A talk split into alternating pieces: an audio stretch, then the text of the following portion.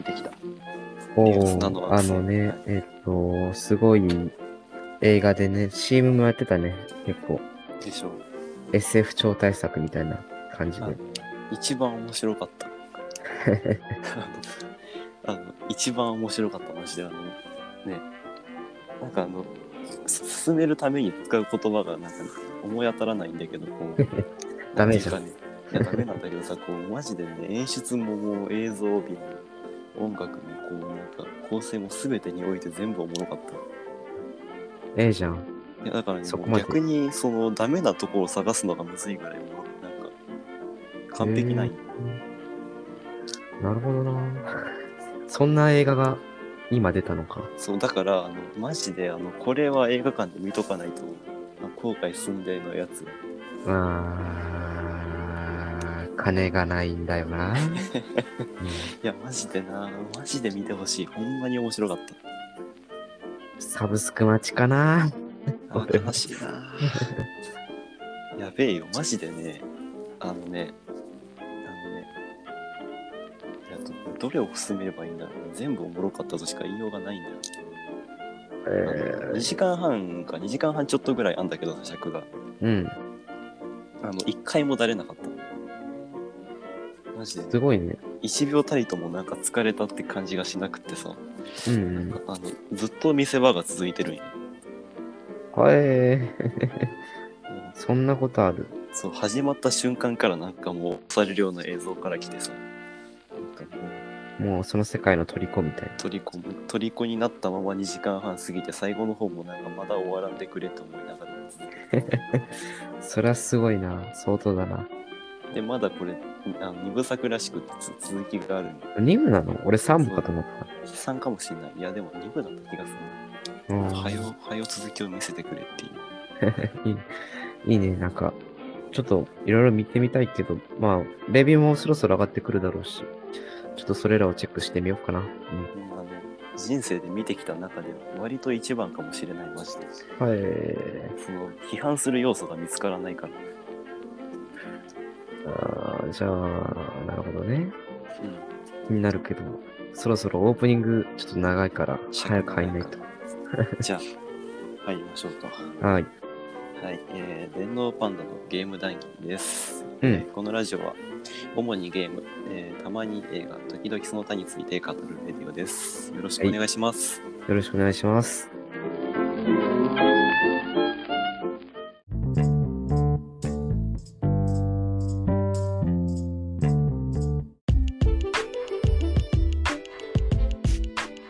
最近摂取したコンテンツの話をします。はい。はいそうっすね。最近、まあ、いろいろ僕らもね、多分、個人なりともね、なんか摂取してると思うんでね、うん。ちょっと話していきたいと思うんですけど、はい。どっちから話します？うーん、どっちでもいいよ。なんかある？えっと、じゃあもう直近で読み終わった本、お読み終わった本がじゃああると。はい。えっと、本の名前、文庫自体の名前は最初にして最後な、あ、違う、最後にして最初のアイドルなんだけど、はいはい。その中の短編の一つに、エボリューションガールズっていうのがあって、はい。いや、これもね、あのね、うんこの、最初に、最後にして最初のアイドルっていう文庫の中に入ってる2個目なんだけど、はい。まあ、俺は、俺としては最初の、最後にして最初のアイドルっていう短編がめちゃくちゃおもろいって思ったんだけど、はい。こっちのエボリューションガールズもなかな、なかなもんで、ちょっとネタバレ、いやもうかなりネタバレになっちゃうんだけど、もうここれ言った方がもう確実に引きつけられると思うんで、はい。あのね、ソシャゲが支配した宇宙に立ち向かっていく話っていう、えー、いいねめちゃくちゃすぎるやろ。うんいや、おもろい。おもろい。やっぱーってなって。え、ソシャゲが宇宙を支配する。やばすぎ。いや、もうテーマがいいね。うん、いい。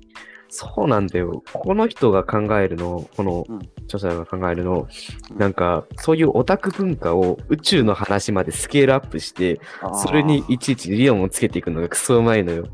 SF 系？SF、SF。めちゃくちゃ SF。めちゃくちゃ、しかも、あの、最、途中あたりはなんかグロい話になっていくんだけど、うん。でも最終的にはもう宇宙の話になって、うん。で、宇宙のなんか真理みたいのが明かされる。あどうしてだよ。いやね、うんガチで 面白かった。え、い。でもね、これはね、あのね、途中がね、ちょっと中だるみするね、あの、エボリューションガールズも。あのね、最後にして最初のアイドルの方は、うんえっと、なんだろう、これも中だるみはするんだけども、その中の時間がちょっと少ないから、うんまあまあいけるっていう感じだし、あだそうなんだけど、ちょっとエボガルは、エボガルって言うんだけど。そうそう、あのね、このエボガルってのはね、あの、うん多分だけど、ケモフレのうんオマージュなのよ。ああ、ね。ケモフレのオマージュ作品、つまりはいはい同人誌で宇宙の話を描くっていうめちゃくちゃ面白いことをやってのけたのがこの人なの。ああ、いいな。おもろいや、おもろいわ。ね、はいこれをね、進めてくれた友達に感謝します、本当ありがとうございます。いやゆそっち、どうぞ。え、なんだ、なんてタイトル本の名前？えっと、最後にして最初のアイドル。オッケー。読もう。おもろい特に、うん、3、本の題名にもなってる方は、うん、うんガチでおもろい。あ、おもろい。うんいや、行くで次。はい。じゃあ、えっと、SF できたから SF で書くけどさ、うん。えー最近見た小説で、えー伊藤計画先生のうんチーインファインディファレンスエンジンっていうね、もうしんインんディファレンスエンジンっていうさあ、インテレファ、うん。言えかった。インディファレンスエンジンね。あの、その伊藤計画先生の短編集なんやけど、うんうんうん。なんかこれがもうめちゃくちゃ面白くって、あれ？待って待って待って。セルフリファレンスエンジンは炎上と炎上人？別の人、へえ。インディファレンンスエンジンってまた別があって、あの、短編集でもうなんかね、あんま正直あの期待してなかったんよ、的には。あの、う。ん。伊藤計画ってあの、その前に読んだ長編2作があまりにも良かったから、うんうんこれを超えてくることはないやろと思って、もうなんか、まあ一応伊藤計画ファンだし、読んでおこっかと思ってみたら、なんか、もうことごとくめっちゃ面白くって、そのまあ 兄弟作のインディファレンスエンジンってやつは、なんか、えーっと、なんか紛争地帯で戦ってきた子供が、その戦争が終わったのに、その戦争が終わった現実に戻っていけないみたいな話。あのその苦悩を描いたやつに、その、なんかいそう。うん伊藤計画的なこのなんか SF の設定を持ち込んださ、あ。あなんかね、その話だけ聞いたら、うん普、通のなんか、ちょっと辛そうな映画 のなんか、人間ドラマ風のあれな感じがするけど、そこにうん SF を持ち込んできたっていう。持ち込んだ。でもちょっとネタバレしちゃうとさ、うん。なんかその、ふその主人公が戦った場所は、その2人の、2つの民族がいて、うん。その民族同士が対立をしていて、でそこにその大国が介入してきたから、もう紛争は今日から終わりねって言われて、ああ。でもその自分たちの中での対立は終わってないわけでさ、うんうん。もどかしいね。そう。で、それまではそのお互いの民族をその顔とか見た目で見分けてきたんよ。うんうんうん。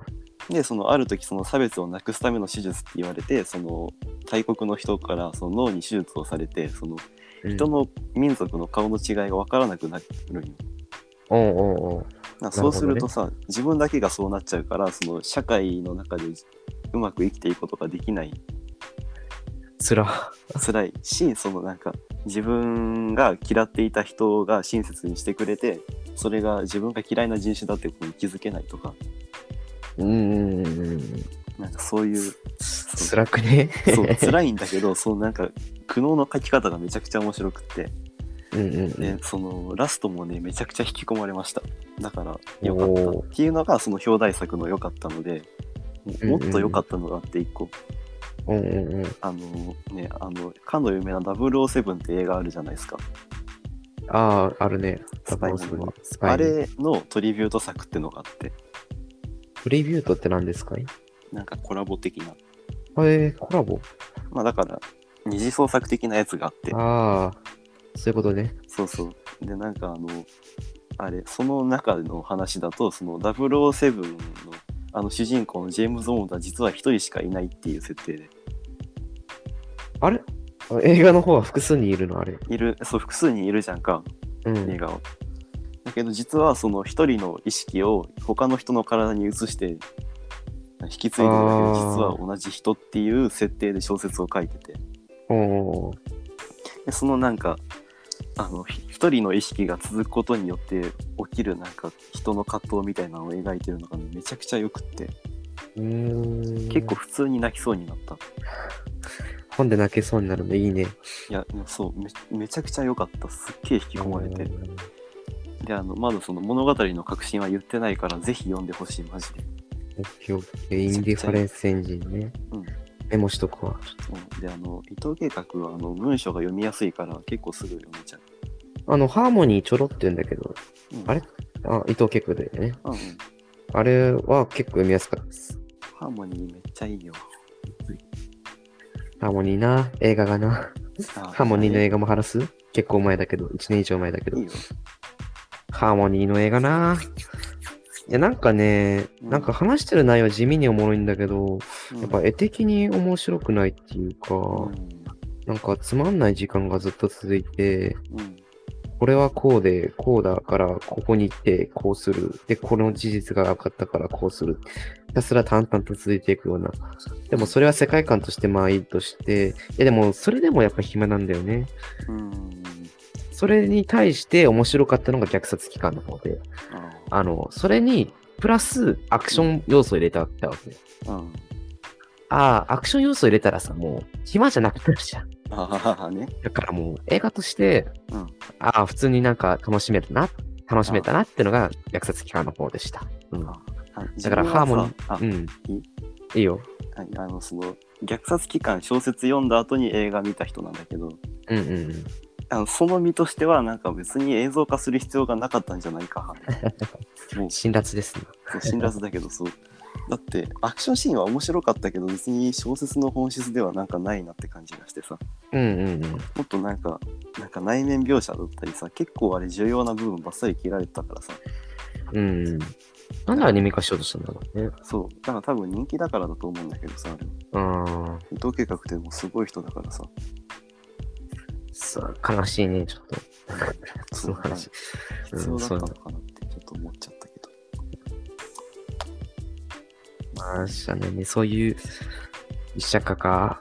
あ、実写化じゃないや。ちょっと待ってね。ごめん頭が。意味のないアニメ化。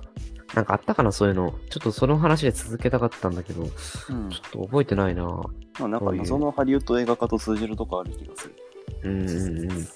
デスノート。デスノート。あー見てないけどさ。あれ、ネットフリだっけ？あんの？あれ？ネットフリだよね、多分。ちょっと見てみようかな、ダサくみたいな感じ。ダサく巡り。あんましないからさ剥。がれも見なきゃハガレンの実写？うんだあね。気になるね。うんちょっとデスル、デスノートについて。あ、あるある。やっぱネットフリで実写があるわ。あ今度一緒に見よう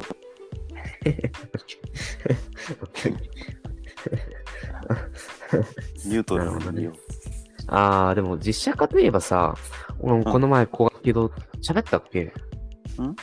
いつ喋ったっけ？高学機動隊の実写。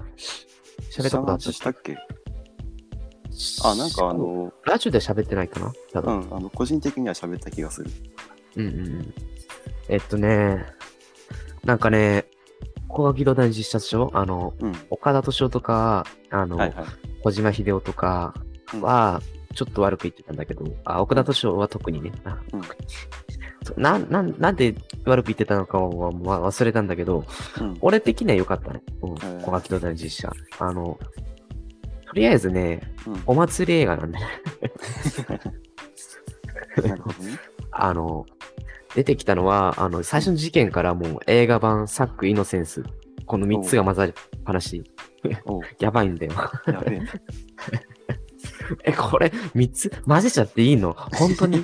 え、もう、そっから古墳でう、ん。しかも、あのね、さ、あの、いろいろ、馴染み深いものも出てくるし、うん。最後の最後で、すあんま出てきてない人も出てきたりとか、はいはい。あの、しかも、たけしの眼悪症が見れたりとか。結構よく考えられたりするとこもあって、まあ、ハリウッドにしてはね、はいはいはい。良かったんだけど、まあうん。何がダメかっていう、逆に。うん。やっぱ、ここが機動隊っぽくない。逆に聞くと、古賀機動隊ファンはお祭り映画を求めてない。あ そうなっちゃうのよ。うん。んやっぱ古賀機動隊ファンっていうのは、そういう細かい、小難しい話からなんかめちゃくちゃかっこいい設定とかを望んでるから、うん。これは望んでなかったんだろうなってなって、確かにそうだな。いやー、惜しかったっすね。いやでも俺的には大好きかな。えでもね、あの、悪い点として、もう一つ言うならば、うんあの、サイバーパンクの街並みがブレードランナー。ー、あ、ダメだ。うん、でもブレンドランナーより雰囲気が出てない。なぜ出てないかっていうと、雨が降ってないから。ダメだ。ダメだ。ダメだ。雨降らせろ。うん。ダメだ。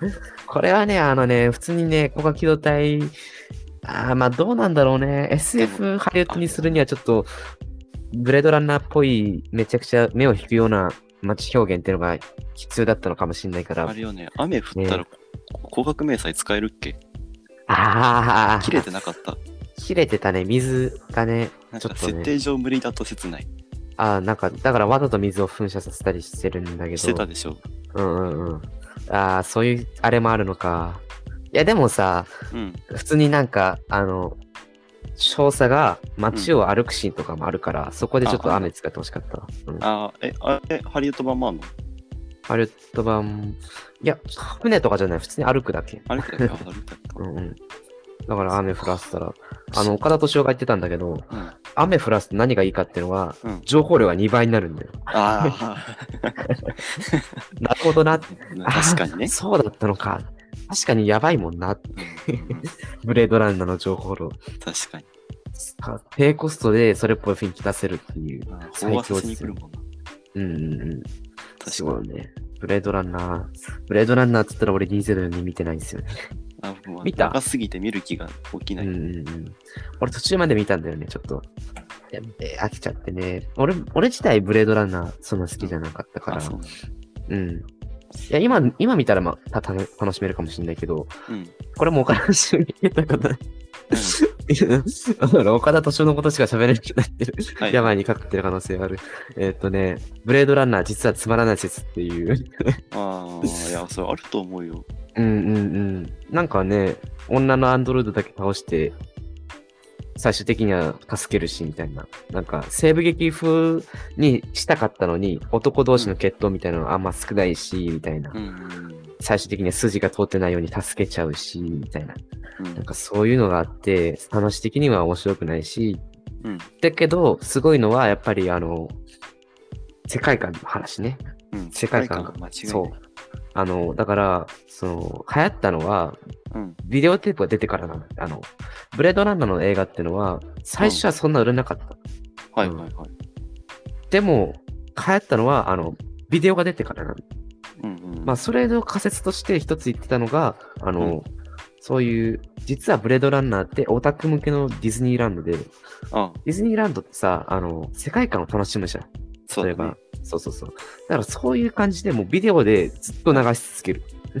それで世界観を楽しむっていうやり方があめちゃくちゃ良かったらしい。ーなるほどなって。いう仮説が出てた。ブレードランナーね。難しいな。難しいね。うん。流行る理由ってのはいろいろあるからね。うんうんうん。なんかある？ちょっとは長く話しすぎた話が流れて。ブレードランナー、うん、いや、ブレードランナーは僕めっちゃ好きやけど、何が好きかと言われたら、なんか、やっぱ言いづらいんよな。うんうんうん。なんか、あの、総合的におもろかったんやけど、なんか、じゃあ、友達に勧めますかって言われたら絶対勧めないしさ。うんうん。俺も。なんか、俺が好きなものとして持っておきたい。なんか、なんだろうね。あの、例えばサイバーパンクの世界観が見たいっていう人には絶対いいよね。いいけどその人、には絶対進めるよね。うん、あの、とりあえず、あの、広角機動隊かブレードランナーか、またはその両方を見ろっていうわ。だけはなんか進めづらいなって。まあ確かにな。ちょっと、まあ、ね、世界観ありきの作品ですから、難しいとこであるよねなん。か、泥臭さも織り込んで楽しめるならって感じ。うんうんうんうん。その人の、いろいろあるからね。そうそうそう。泥臭さか買いた。いな。俺も、その話聞いてて見たくなっちゃった。岡田敏夫のあれ。はいはい。ていうかさ、岡田斗司夫クソおもろいと思うんだけど、うんなんだろうね。みんな、いや、見てる、周りでは見てる人多いんだけどさ、うん。やっぱりなんか、ひろゆきみたいなこと言い始めると急にチープになるよね。うん。なんかもう、多分それはもう潜在、潜在意識っていうか、なんだろう、刷り込みみたいな感じなんだけど、うん。急になんか人間的なものを語り出すとうん。悲しくなるっていうか、なんていうか、は話が薄くなるっていうか、もうそれはしゃあないんだよな。なんか、YouTube のそういううさんくさいのが溢れてしまった。なんかめっちゃ個人的な話するけどさ、うん。なんか自分はあの何かしらコンテンツを否定してるものを見るのめっちゃ苦手でさ、あなんかあの、なんか自分のその好きなものとか、これまだ見てないものとかに対するイメージがなんか傷ついちゃうからさ、あ、なあ、だからなるほど。まあそのコンテンツだけに限らないけど、なんか否定から入るものをなんかサムネとかで入ると見る気失せちゃうなっていうのは。ああいうのね、一番厄介なのが、うん。切り抜きだよね。え 切り抜き自体は、うんあの、めちゃくちゃ、その、視聴者とかを促進して、登録者も促進して、うんめちゃくちゃいいんだけど、うん。それ、やっぱ、呼び込まないといけないじゃん、視聴者を。うん。そこで使われるのが、あの、サムネね。うん。それでめちゃくちゃ悪いこと書くのよ。言ってもないようなことを。うん。その人は、まあ、それっぽいこと言ってるけど、確かにちょっと言ってるけど、違くね？みたいなことをね、サムネで言っちゃうのよね。だから多分嫌いになると思うんだと。そうでもその見るか迷うレベルの人からしたらそれこそ本質だからもうなんかうんなんともいいなやりづらいなだからまあ、岡田敏夫はもう普通に切り抜きじゃないやつとか、もしくは、例えば光学機動隊で調べてね、出てきたものを見るとかね。あの人光学機動隊好きだから、漫画の話とかね、そうそうそう。だから面白いからね、ちょっと、ぜひともチェックしてほしい YouTuber の一人ですね。たまに見たいなうん、たまにね。あーなんかある？そこに。ねえっと最近見たやつ？うん、星の王子様聞いたことある。なんかね、えっと、君の肝臓を食べたいだっけ？君の膵臓を食べたい。うん。肝臓が食いたい。レバーだ。レバー。レバー刺しに。とりあえず、あの、膵臓食べたいで出てきた。ってのは知ってる。うん。えーいやよかったよ。あれ？アニメ？ん？本？いやあれねあの本だね。絵本か本か本かなあれはなんか本に挿絵がついてるやつなんだけどさうんうんうん。なんかこうなんか遠くの小さい星から旅をしてきたその王子様と出会ったなんか砂漠で遭難してる中で出会った男の人とその王子様との会話うんうんうん。の中からそのなんか子供とは何かみたいなとか大人とは何かとかああ、結構哲学的なんだ。そうそう感性についてとかが書かれてるやつでその個人的にすっげえ癒しになったしなんか面白かったしなんか年一ぐらい読みたいなっていう感じの本で いいじゃん。そういう出会いがあったってことが。そうめっちゃ素敵な本だったんだけどそのしばらくしてこう冷静になって考えてみたらさなんか自分が子供だった頃ってそんななんか美しい子供だじゃなかった気がしてさ そうだからその なんか美しい話としては事実なんだけどその実はその理想的な子供の像って大人が勝手に作ってるんじゃないかって思ったんようーん。っていうところまでセットで面白かったです なるほど。独自のね、面白さを生み出してるっていそうう。なんか俺はもっとひねくれてた気がするなと思ってなんかあのほらあの DS から 3DS になった時はめちゃくちゃ切れたしさ Wii U が出た時はさ Wii のなんか劣化コピーだなんだ言うてみんなで切れてたしさなんか 3DS のカセットの右の出っ張り切ったら DS で遊べるとか信じてたしさ おもろ。何その噂。あ、そうワザップに載ってそうじゃん。なんか子供ってさそういうもんじゃんってさ思ってさうんうんうん。なんかその純粋な感性持ってたっけと思って確かにな、まあ子供だもん。そうでもなんかそえなんか美しい人間像としてはありなんだけどそれを子供というでかい枠に当てはめるのはなんか違う気がしたなっていう。主語がでかいってことそう主語がでかい。そう。そう主語クソデカだったなっていう。好きだよめっちゃうんうんうん。いやみんな読むべき。なるほどね。と星の王子様気になる。本当。なんか有名だし、読んでみたいと思普通に1時間よかからんから読み切んのに。う。マジか。うん。てか、い図書室にあると思うね、大体。俺あ、それで読んでみるわ図書室にい。る時間で読み切れるよ、多分。おうおうおうオッケーオッケー。読んでみ じゃあ、美しい話をした後でなんですが、デスループの話にお、いい行っね。ちゃうと。めちゃくちゃ泥臭い。あ、でも、おしゃれか。う。まあまあまあまあ、ね、ゲテモノのいいやつみたいな。うん。とりあえずね、俺終わったんだよ、デスループ。おお。個人的にはちょっと肩透かしだったかなっていうストーリーがね、みんなおもろいって言ってたから、うん最後になんかあんのかなって、あの、あれな風にね、思ってたんだけど、求めてるんでしょ？いや、そうじゃない。そのレベルじゃない。プレイをも、あ、プレイいっちゃった。ゃった。まあいいか。プレイレベルだったら全然いいなって思ったんだけど、プレイやった人ならわかるんだけど、あれすらもなくて、うん。あー、あーそうなのか。いや、もうめちゃくちゃパッサリ終わるんだよ。うん。なんて言えばいいんだろうな。ああ、終わりだ。終わったんだ。はいはい。はあって、あ、ちょっと更新しちゃうような、うんなっちゃって。ああ、まあ、たし、これでストーリーが面白いって言ってた人は、多分ね、あの、別の意味でストーリーが面白いって言ってて、うんあの、確かにね、あの、人、なんか、ストーリーの進み方って、あの、はいはい例えば、えーっと、たとりあえず一人のターゲットがいるじゃん。そのターゲットを何とかして殺すために、いろいろ嗅ぎ回っていくストーリーの展開が面白かったっていうことなんだなって、クリアした後に気づいて、うん。確かにそれはおもろかったなって。期待してたものが違ったのね。違った。うん。はいはいはい。ちょっとあってやってほしかったけど、まあね、でもね、爽快なアクション、た多様な特殊能力と、パズルの、さっき言ったようにストーリーとか、うんあの、軽いストレスも、なんか、あ、軽いステレスね。あの、うんあの、バレてもね、うん。パッて逃げれば大体 見逃してくれるんだ。こんぐらいの軽いステレスの方が俺は楽だった。あの、ディソーナードみたいに重い感じじゃなくても。しかもビジュアルもエグかったしね。あの、おー見たらわかるけど、なんか、なんだろうな、あの、特殊、独特な、うん、俺的にはバイオショックレベルに匹敵すると思うんだけど。あ、そんな良かったんだ。うん。いや、まあ、ゲーム中に出てこなかった気もするけどね。音楽も良かったしね。でもやっぱね、ちょっと悲しかったです。でも面白かったです。うん。あの、特殊なね、エピ FPS を楽しみたいって思ってる人にはいいかもしれないですね。ぜひとも遊んでみてください。うんはい。じゃあ、どうぞ。はい。えー、そうですね。もうちょっと僕今日 SF の話しかしないけどさ。いいのか。うん、もういいよ。僕の好きなものを喋るんだ。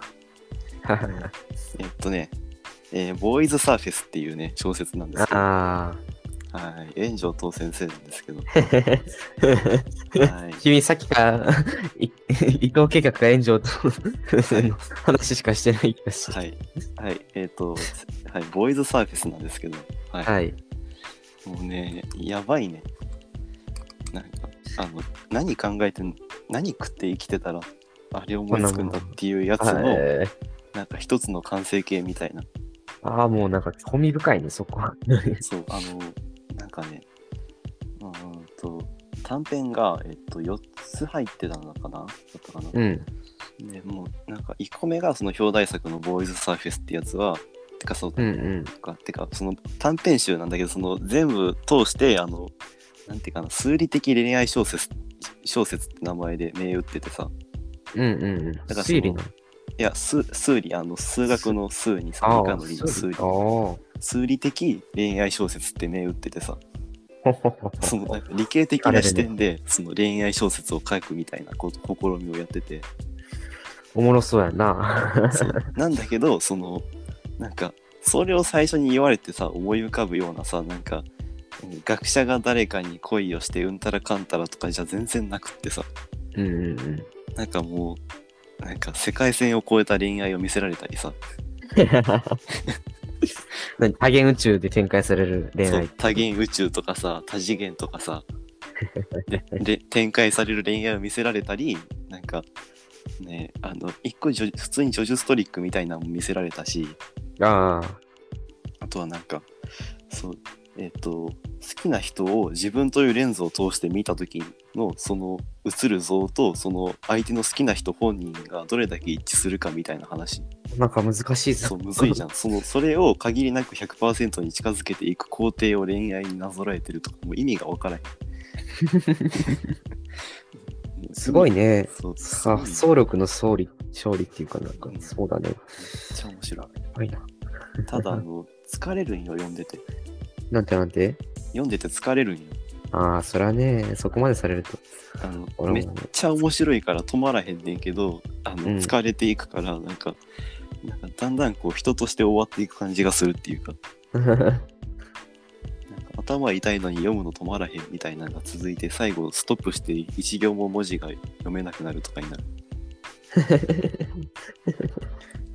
けど読み切った感じはもう最強だったし。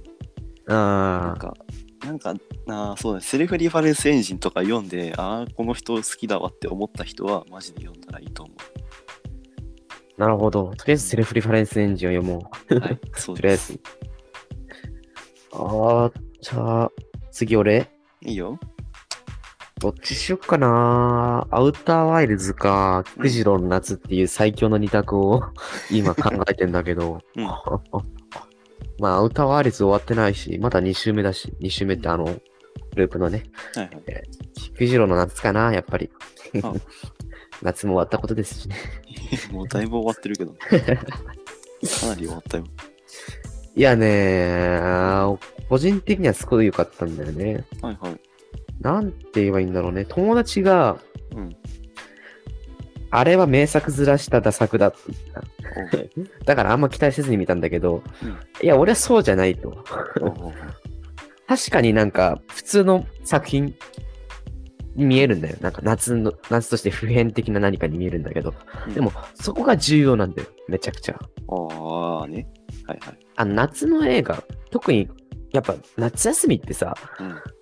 普通の光景が目に残る、頭に残るわけであって、あそうだねそう。だから、その特殊なことがある必要がないんだよ。うんうんうん例えばさ、あの、サマーウォーズとか考えてもらったらわかるんだけど、大体サマーウォーズとかさ、あの、細田守の監督作品には大体ある、い言われてるものあるじゃん。あの、入道具もね。入道具も。あそうなんだそうそう、あるんだよ。でも、菊池の夏には入道具もないの、一個も。こうた一個もって言ったらちょっと変わらなくなってくるけど、ほとんどないの。だいたいうっすら雲がかかっててみたいな感じなんだし。でね、そういう感じで、しかも特別なストーリーっていうのもないの。確かにちょっっと、あの、最低限、映画として最低限のものがあるんだけど、特にないの。うんうんで、なんか、やっぱずっと、その、ちょっとした特別な夏休みを見せられてる感じ。あ少年としてはひと夏の大冒険みたいな感じかもしんないけど、ーうん。俺らからしたらもう結構普通なもんだよね。あ。映画として最低限の。はいはい。でもそれがさ、後から考えるとめちゃくちゃいいんだよ、やっぱ。その夏っていうのが。何？よ余韻がいいやつ？そう、余韻がいいって考えるんだけど、うん。でもそれもちょっと違って、あの、普通はそうなんだけど、うん。その余韻をうん。ちょっとね、その見てる最中に引っ張ってくるんだよ。あの、何でかっていうと、あの、はいはい久石城のサマーで。ああその余韻を引っ張ってくるんだよ、先に。はいはいはいはいはい。先に体験できちゃうんだよ。だからその、夏の、うん。その、もわもわっとした、あーあの頃よかったなっていうのを、その、ちょその映画見てる時に味わえるっていう、うん。めちゃくちゃいい映画だと思うんで、ああノスタルジーね。そう、ノスタルジーを特に感じれる。い。いな。うん、もうね、しかもね、あのね、演出はチープなのに、被災市場のサマーで涙が出てくるっていう。すげえよ、被災市場のサマーは。ほとんど久石城のレビューだけどどう いやね、これを被災市場に被せてるからいいんだよ、逆に。あもうチープだからこそいいんだよ、もーあーなるほどねう。もううん、それがいいまであるからもう。面白いですよ。語彙力がなくなるけど、ちょっと、ねえ、やばいっす。久市場のサマーもやばいし、まあ、それを合わせてくれる力がもやばいっす。と、あの、夏を感じたくなった人はね、ぜひとも見てみてください。はい。ゆういちろうの夏でした。いいねありがとうございます。ありがとうございますお疲れ様ですお疲れ様です。いやー、いいなこういう話をね、していくのはうん。どうしましょう？どうしましょうあのしまだバリバリあるけど、じゃあ、あるけど、ちょっとね、時間、まだ、まだ釣れるってことじゃん、この企画を。まあまあまあまあ。いやちょ、ちょ、ちょっとだけ話してもいい？ああ、いいよ。最後の一作で。そう、最後、一作っていうことでもないんだけど、僕、あの、またサイバーパンク2077やっててさ、はい、言ったね、なんか、サイバーパンク2077、おもろいそう、あのー PC、今壊れてて、うんうんだ。から仕方ないから、またあの PS4 で買ってやってるんですよ、今。ファンじゃん。そう、もう、やばいやつになってんだけど、その PS4 Pro でやってって、なんかさ、発売当初ボロカスに言われてたじゃん。PS4 じゃ遊べねえわ、みたいな。うんうん、やれてた。うん、PS4 で遊んでる分にはもう今かなり改善されてて、あー、まあねうん。多少人が数になったらラしてるらしい綺麗だし、その、なんかあの、ま、あの、フリーズはたまにする、実際。あー。あの、ただ、言うて4、5時間に1回だし、オートセーブはあるから、備え無傷っていう。ああ、あるね。確かにな。その、プレイを中断されたこと自体に起こらない限り、正直そんな気にするほどでもない。っていう、その、一応普通に遊べる状態で、その、サイバーパンク2077っていうあのゲームを、なんか見てみたら、なんか結構ちゃんと作り込まれてて、すげえ面白いなっていう、再確認させられたというか。あのゲームはおもろい。うん。やっててわかるんだけど、あのゲームはみんなが言っている以上に面白いです。うん、そう、あの、多分あの当初こけすぎただけであのもっとポテンシャルはあったなって感じはする。うんうんうん。なんか普通にもっと開発しててくれればよかったのにね。うん。ただそれとプレステ4版を出さなかったことが良かったと思います。さ今ちょっとあやってて気になってるっていうか気になってるそう多分それは僕が多分客層として間違ってるからな気がするんだけどさうん。あの主人公に B っているじゃんうんうん。あの B のキャラに引っ張られるのがちょっとしんどくなってきたあー、例えば、フォールアウト3とか4であった、例えば、フォールアウト4だったら子供がいるから、かな妻もいるし、みたいな。なんそうか、そういうことはできないみたいな。恋愛なんていうかさ的なことね。そうで B って喋るじゃんうんうんうん。でこう落ち着いたこう冷静でちょっとひねくれたキャラみたいな感じじゃんかうんうんうん。でもあの僕がやりたい行動ってなんかあのもうなんか賞金稼ぎとかのそれないよ だからあの立てつくやついたら全員殺すぜみたいなハーみたいなことがしたいからさ そっちか。だからあのなんかあの B の会話と僕の行動にねじれが生じててさ今強いよね、そういうゲーム。そうだからなんかあの自由に遊べるのにキャラが固定ってちょっとしんどいんだなっていうのを思わされた、うんだからね、俺はサイバーパンクオンラインにめちゃくちゃ期待してたの。わかる。ああうんうんうん ?GTA5 もできたし、できるだろうって思ってたけど、あのこけ方じゃちょっと厳しいよね。うん。もう無理でしょう。開発してくれてるんかな？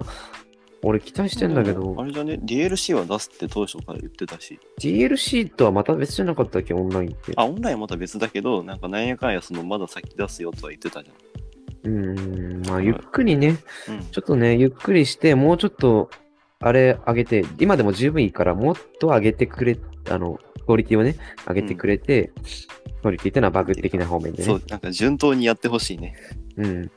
普通に面白いからさ。ねまだ先はどんどあのゲームん期待できるやつだいうんうん。いやー、悲しいゲームの話をしてしまったね。やでもマジで面白いから PS4 で諦めてた人でも今なら遊べるからさプロなら全然遊べるから やろうようんうん。やろうやろう。もうみんなで、みんなでサイバーパンク2077ややろわあ う。おもろいから。うん、信じて。信じて僕を この1回だけでいいから普通に RPG としてね、FPS としてはちょっとあれかもしなんかあのほらあのブレードランナーに代わる現代のサイバーパンクの金字塔みたいななっちゃったね。てとしての認識でもうなんか普通に成り立つようなクオリティしてるからなんかその辺好きならマジでやればいいと思うもしかしたらブレードランナーみたいにね、最初は売れなかったけど、後々すごい話題になったゲームみたいになっちゃうかもしれない。あの、昔、みんなでがビデオ流してたように、うんうんうん俺らはそこにいてコントローラー触ってるだけでおもろいんだ、みたいな、はいなるかもしれないしね。ちょっと、そのあれに期待してね。じゃあもしかしたらそれがクラウドかもしれないね。本当だね。じゃあさあのうん。未来のさ、あの数十年後の電脳パンダレディオみたいなやつらはさうん。あの僕らがブレードランナー見て言ってるみたいにさあのサイバーパンク2077はなんか目に機械が入っててハッキングできたんだぜとか言ってんのかな？なんかビデオの解像度無視できるんだぜみたいなノリで 確かに言ってるかも。なんか楽しみだなうん。すごいカルト的な作品になる可能性もなきしにもある。まあ、これはもう完全に妄想だな。うんそうだねあんま期待しない方がいいね。そうだね期待しなくて、なった時が、そのめちゃくちゃ嬉しいから、期待しない方向性でいきましょう。そうだね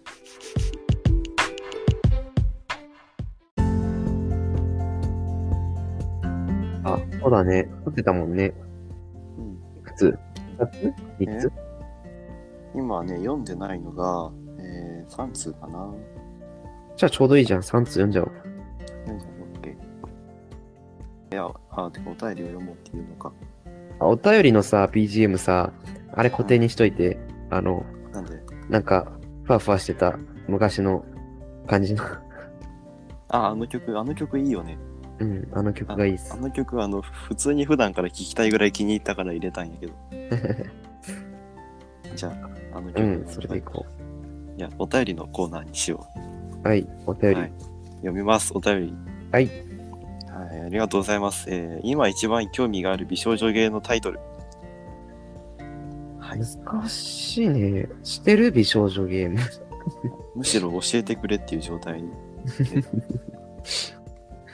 そうだね。そうだよな。誰かね、教えてくれてもいいんだけどね、ここに来てな。んかこれ送った人もしあのこれ聞いてるならなんかくれない？DM? いやなんかお便りでなんかいいやつ教えてくれないですか？ああ、確かに、それもありだね。うんこれがここで、ここがおも面白いんだ。そうそうそう熱意を受け取るんで。好きなやつを教えてくださいよまあ、俺のめちゃくちゃ少ない美少女ゲームのあれからひねり出すなら、友達からリライトをおすすめされて、うんビータの中に入ってるかな。入ってるやったとは言ってないやったとは言ってない。はいただ、エアーは、あ、ゲームじゃないよ。アニメの方は見た。エアー見た。エアー見てめちゃくちゃ面白かったです。うん。これもいつか話そう。なんかね、え友達にクラナド勧められてるけど全然手つけられてないクラナドさ、クソ長いじゃん。そう長いじゃん24話かける2だよ。確か。そう耐えられない 1話、2話、3話、4話ぐらい見たけど、まあ確かに普通にパーって見るのは面白いけど、アニメってなんかもっと、死が必要だよね。殺しが必要だよね。死死が必要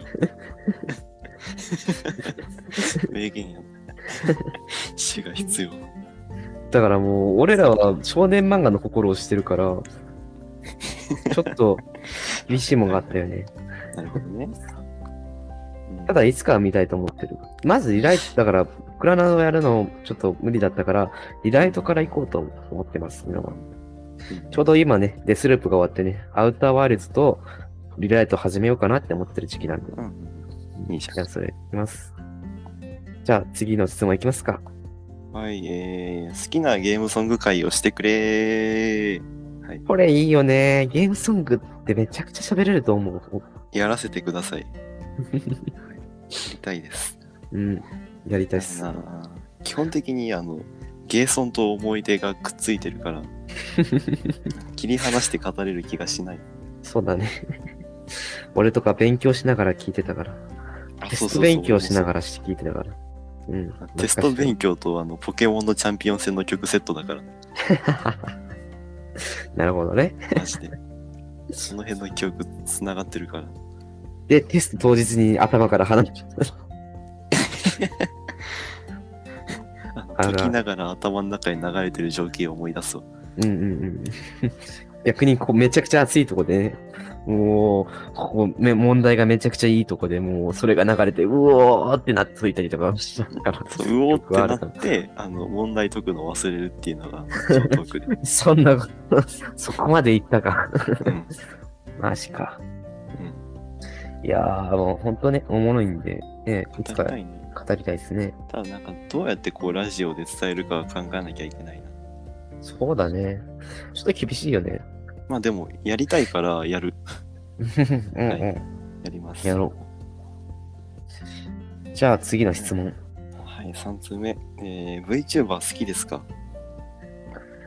チューバーを、俺はうまくやったな。うまくやったな。あだ好きか嫌いかならどう？どうでもいいかな。嫌い、こういうのさ、うん好きって言ってる人多数もいるじゃん。嫌いって言ってる人も多数いるじゃん。うん。俺ってそういうコンテンツ中立になるんだよ。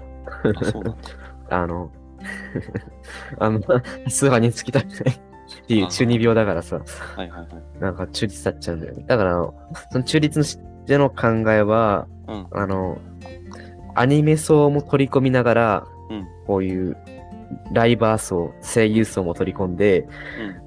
金稼ぐっていう、はいはい。めちゃくちゃうまいことやってんなってうん思いますね。ねうーんとうんね、この部分は？コロクマ君はね、あの、なんかその、一、一、なんていうか、オタクとしては、うん。あの、もう、どうでもいい。い 同じやん。や、そう、なだけど、そう、なんていうかね、あの、そう、なんていうの、旗からコンテンツたら、すごい面白いなって思う。はい。どういう感じに？えー、なんていうかさ、なんかついにここまで来たのかって感じだ。その企業系は正直あんましわかんないけど、その、うん。だから顔を出さずに、ああいう媒体でアイドルがやれちゃうって面白いなっていう。それもそのゲーム配信っていう形でできたりさ、そのいろんなやり方があるわけじゃん。うんうんだからその結構あの、あの初期のさ、あの個人の VTuber 乱立してた時期は結構見てた。うん。はい。あの頃か。そう。俺も言うて見てなかったけど VTuber っていう文化自体は結構好きだけど、その、なんかあの、裏事情とかを見ちゃうとその辺は嫌いだなって思う。なんか企業系のちょっと闇の部分とかニュースで見た時とかさ、なんか VTuber だからこそ生々し感が増してるよね。生々しくなっちゃうじゃん。そう、とか、そういう部分を見るのはちょっと辛いなって思っちゃうしから、その、まあ僕的にはその個人でやってるやつは好きです。うん。企業系はちょっとなんか、あんましかない。金が絡むとちょっときついとこあるっていう、あれですねいやなん。か闇が垣間見えてしまったせいで、なんか 楽しむメンタルになれない。素直に楽しめない。そうそう。みたいな。あとは、あの、別に見たくもないのに、ネットにいると見てしまうっていうのがしんどい。はいそうなん？はい見ちゃうの？いや、あのさ、サムネでもう見たくもないのに入ってくるときとかあるじゃん。ああ、俺はもうなんか、えっと、なんだっけ、サメの VTuber、海外の。あれが日本語をばん勉強するっていうサムネで思わず見てしまった。そうだそういうやつをさ、一回クリックしちゃうと無限に溢れる時期が現れるじゃん。まあね、おすすめシステムは有能ですから。ひろゆきしかり、うんうん。しかり、本当に、おすすめに溢れてくるからね。溢れるじゃん。あなんかもうあれあれが嫌だなっていうので、イメージが下がっちゃってるのがある。あ自分のあ。馬娘そもそうだけど。娘。娘か。俺もツイッター時々流れてきたんだけどね、うん。ブロックされちゃってね、流してくれる人に。あ 早く解除してくださいよ。俺俺巻き込まれブロックなんだよ。あの、あ本当に。別に何も悪いことしないんだよ。あ。うんうん。ただ、なんか、さらされそうになったから、うんそ。こにいる奴ら全員ブロックする。ああ、それしゃあない。うん。でも、馬娘がないと俺の TL じゃないっていう、いつの間にかなんかそういう、はいはい。別に好きでも嫌いでもないんだけど、そういう記憶が、記憶っていうか意思う結びついちゃって、うん。ちょっと、うん、早くブロック解除してほしいっす。そうだな。なんか VTuber に代わる何かが出てきて、また個人の何かが乱立するようなのが来たら見たいな。次なんだろ何が来るかわかんないな。なんだろう。うクラウド系 VTuber。クラウド系。クラウドクラウドとは。なんやろ、なんやろ、サーバーに脳をすべて格納して、えっと、それぞれ個人の質問に答えてくれるっていう。チャットが、AI チャットアプリあったな、そんな。ああるよね。なんか、でもあれ個人でしょ？じゃあ、なんか人が返してるでしょ、確か。おじさんがおじさんと話話してる地獄絵図のあれっすね。そうそう。うーん。ね、でもなんか、なんか変わるのが出てきて、新しい風が吹いたら絶対また面白いと思うんだけど。うん。なんかねえのかな？新しいこと。今 NFT がついて聞くけどさ。ねね。承知つくでしょ。うんうんうん。そうなんですかね。いろいろ。でも俺らはお金ないからちょっと関係ない。うんない。ああね、こんそろそろちょっと一つの質問長くなってしまう。そうだ。じゃあ、えっと、お便り以上かな？以上です。えっと、お便りは、ずっとツイッターでおすすめ、えー募集募集してるので、うん。質問箱から送ってください。お願いしますお。願いします。うん以上。以上。うんいいです。はい。じゃあどうする？エングいくよえんはい。し